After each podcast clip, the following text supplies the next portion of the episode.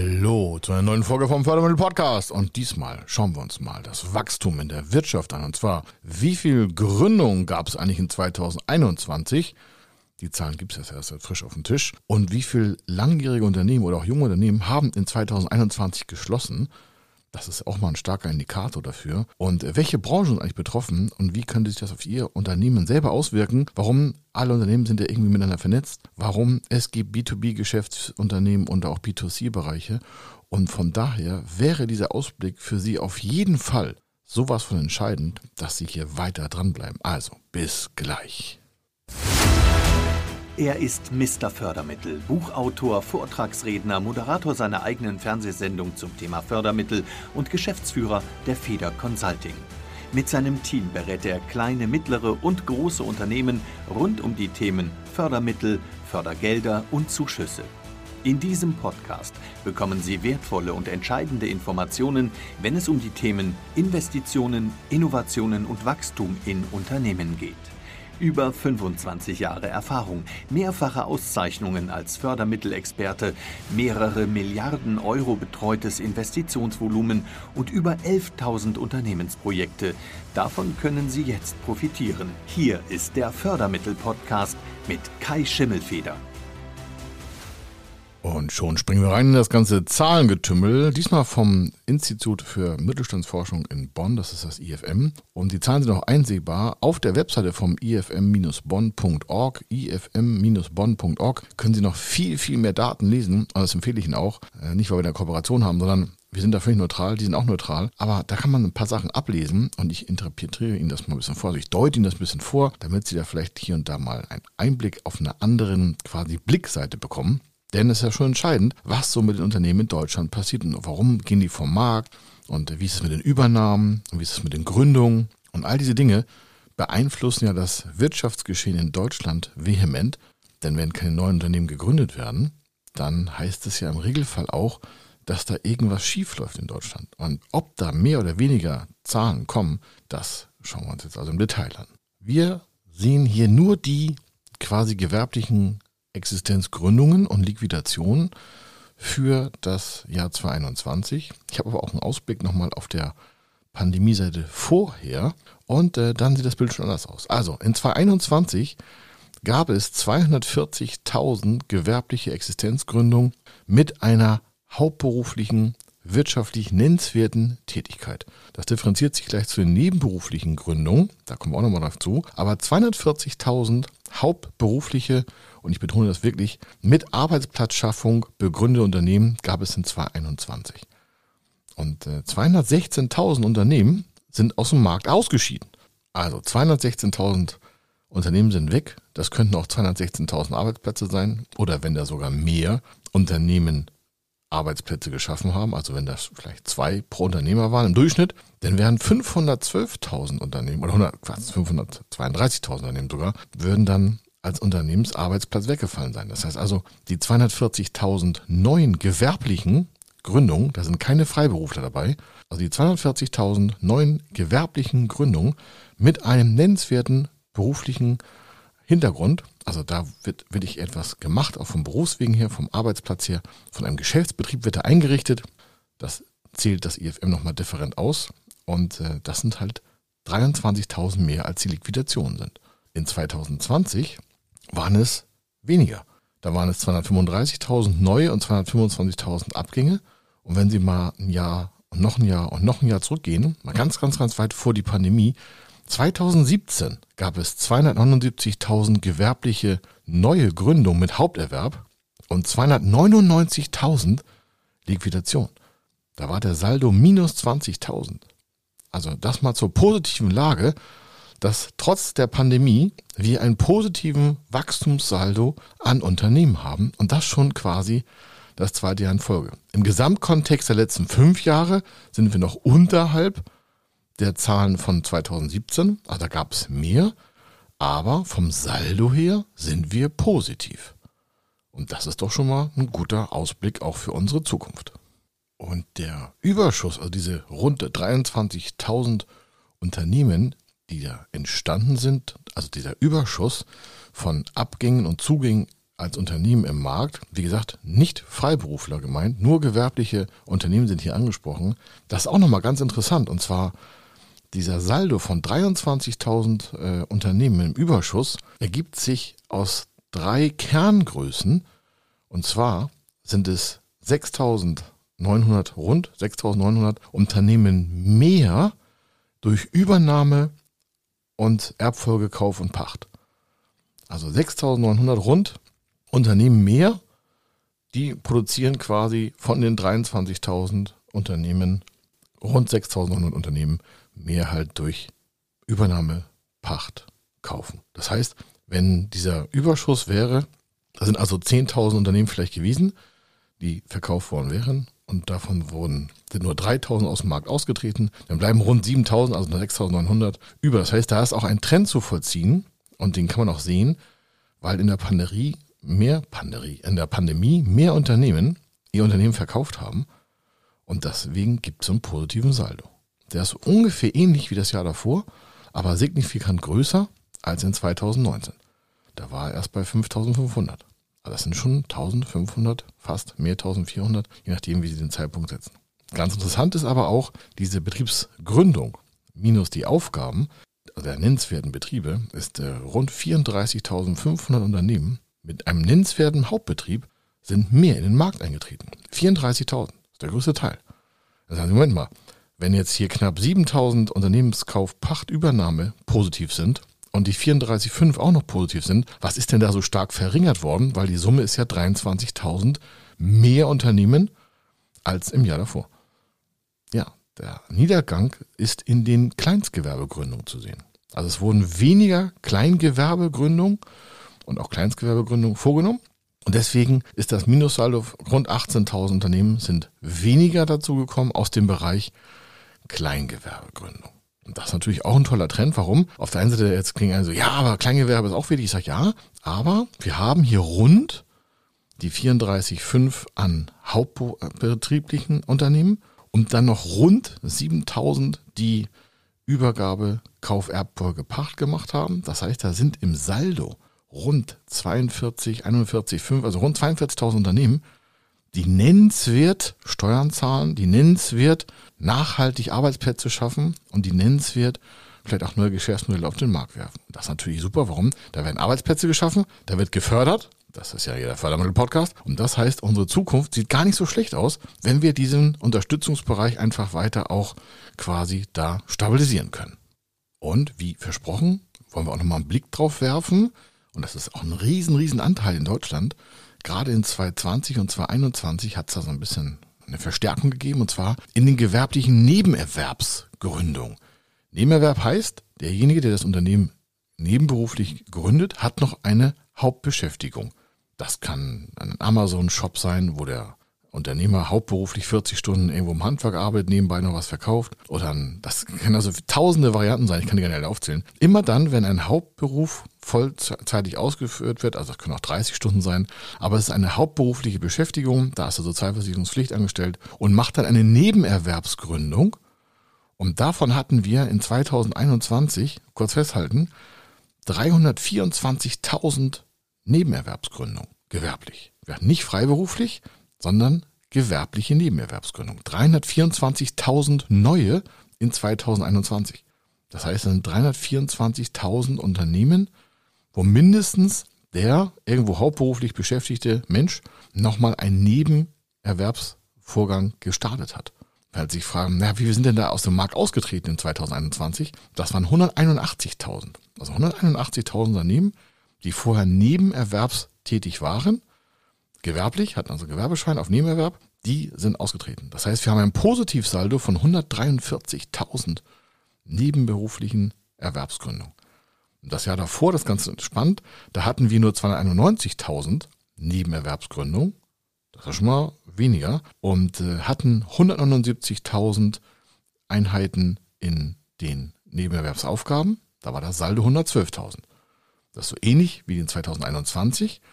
Aber vor der Corona-Pandemie, da hatten wir nur 249.000 neue, 185 Abgänge und 64.000 war der Saldo. Also eigentlich alles linear nach vorne geschritten. Das ist natürlich auch sehr interessant. Warum? Es ist zwar ein Sprung im Jahr äh, 19, 20, 21, aber man merkt, da ist ein ganz großer Move von Menschen, die nebenerwerblich nochmal quasi Arbeitszeit reinstecken. Das kann jetzt vieles bedeuten. Zum Beispiel, dass der Haupterwerb vielleicht nicht ausreichend war oder dass der Haupterwerb langweilig ist und sich nebenberuflich noch irgendwas Spannenderes aufgetan hat. Oder dass jemand nebenerwerbstätig war, um dann in die Hauptberuflichkeit vielleicht hineinzuwachsen. Da gibt es ganz viele Ansätze. Ne, das sind schon drei. Oder da ist eine Teilzeitstelle und statt einer 40 Stunden macht jemand vielleicht 20 Stunden und macht dann nochmal 20, 30 Stunden in seinem Nebenerwerb haut da richtig, was ich, einen Online-Shop rein oder wird professioneller Schreiber oder wird Redner oder macht eine Digitalberatung nebenbei auf oder was auch immer. Alles nebenerwerbsgewerblich, nicht freiberuflich. Und das heißt, da ist ja auch eine Verschiebung von den Arbeitstätigkeiten und auch dem Workflow. Man darf jetzt nicht vergessen, dass diese Zahlen im Vergleichselement zu den hauptberuflich Sozialversicherungspflichtbeschäftigten in Deutschland, so rund 42 Millionen, haben wir davon, Arbeitsplätze, natürlich noch gering ist. Aber dieser Trend trotz Corona zeigt, da ist irgendwie so eine Veränderung vorgenommen worden. Das kann jetzt sein, dass das auch Arbeitsplätze waren, die vielleicht schlecht bezahlt waren. Das kann man, kann man alles rumdeuten, würde ich nochmal in die Studie an ihrer Stelle einsteigen. Aber es zeigt, dass es eben nicht so ist, dass wir Deutsche irgendwie Angst haben vor der Selbstständigkeit. Warum? Hier sind, das sagen ja mal viele, hier sind Unternehmen, auch im Nebenerwerb, auf dem Sprung in die Hauptberuflichkeit.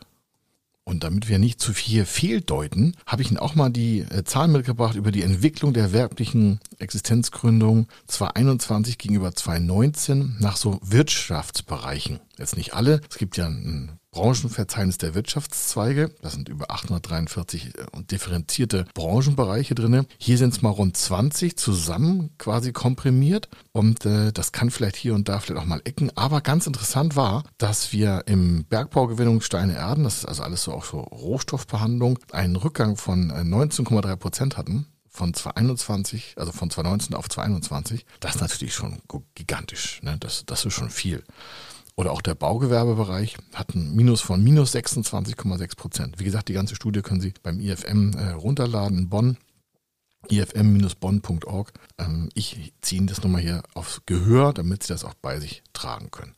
Ganz entscheidend, und das merken Sie, hat natürlich dann Corona produziert, ist das Thema Gastgewerbe, minus 27,2. Das ist natürlich auch ein Kracher. Dann Kunst, Unterhaltung, Erholung, minus 27,5 und sonstige personenbezogene Dienstleistungen minus 26,6. Das waren mal so die Highlights. Das waren jetzt sechs, 1, 2, 3, 4, 5 Einheiten, die also signifikant rausgestochen haben.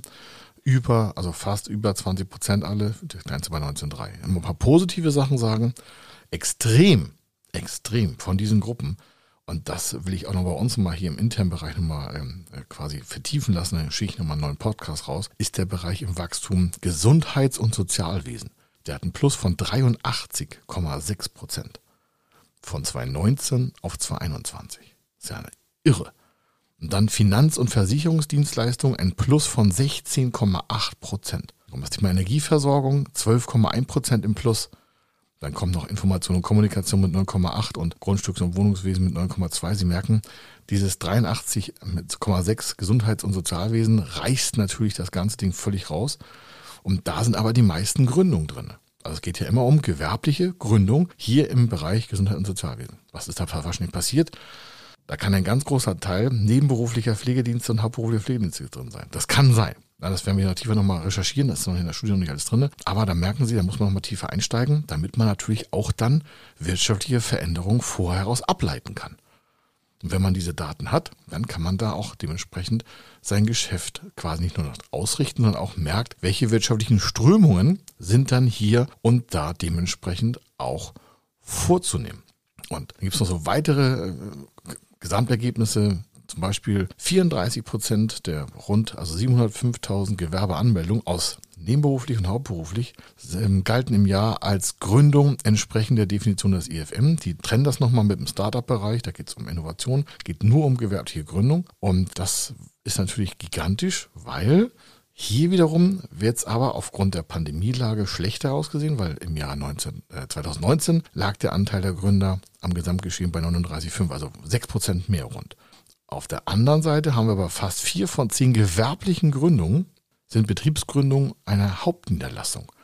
Ja, das, also von den 705.000 Gewerbeanmeldungen, das ist ja gewerblich, nicht freiberuflich, sind 40 Prozent mit einer Hauptniederlassung. Das heißt, da ist ein ordentlicher Geschäftsbetrieb. Das zeigen ja auch die Zahlen, 240.000 rund. Und äh, dementsprechend sind sie natürlich sehr stark auch wirtschaftlich aktiv.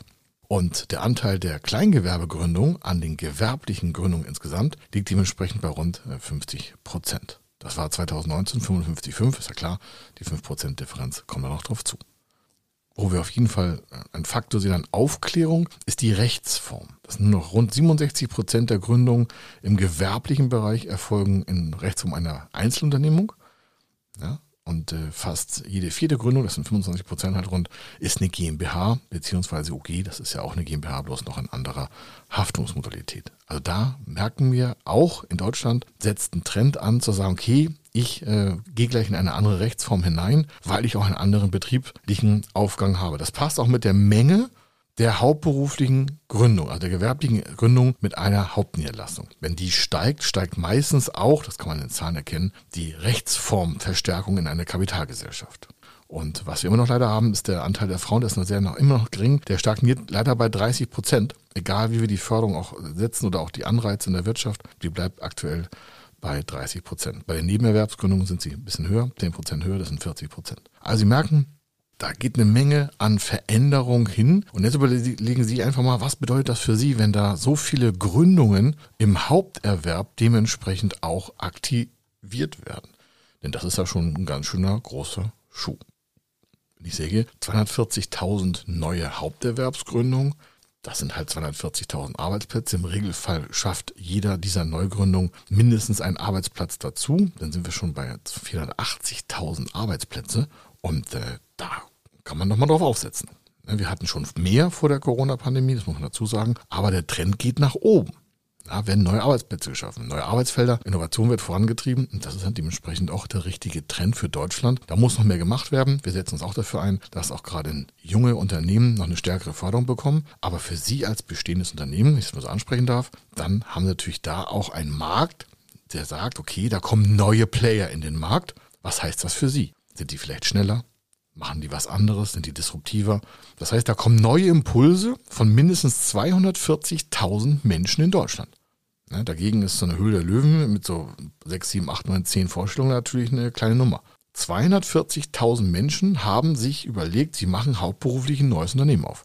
Das ist natürlich schon ein starker Schritt. 240.000 Menschen, mega motiviert, die Geld in die Hand nehmen, die Konten eröffnen, Menschen einstellen, halbtags, volltags, die Dienstleistungen in Anspruch nehmen, das ist natürlich schon ein Wirtschaftsfaktor. Und von der Nebenerwerbsgründung noch gar nicht zu, äh, gar nicht zu reden. Also sie haben 705.000 insgesamt neue Unternehmen und 240.000 haben natürlich einen gigantischen Antrieb, weil die auf Verpflichtungen eingegangen sind, Mietverträge, Arbeitsverträge. Und das ist doch das richtige Zeichen. Die Frage ist aber, gucken Sie jetzt in Ihren Markt, also Sie als Zuhörer, sind Sie in Ihrem Markt up to date?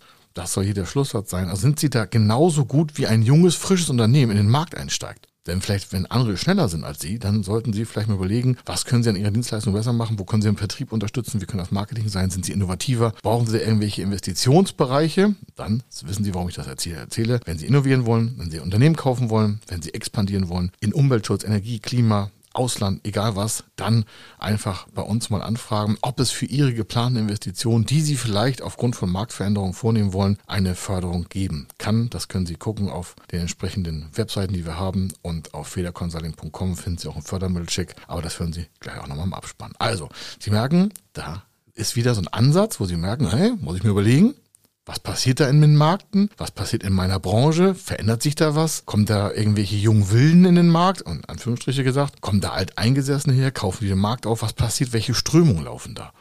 Und das war das, was ich Ihnen gerne mitgeben möchte, dass Sie merken, alles klar, ich muss mich tagtäglich auch um meine Umgebung kümmern, um mein Umfeld kümmern, muss Fachzeitschriften lesen, ich muss in Netzwerke einklinken, muss auf Vorträge gehen, muss mir einfach Input in den quasi Kopf schrauben, damit Sie Ihr Unternehmen weiterführen können und dementsprechend auch die Zukunft gestalten können. Also, das war's an dieser Stelle.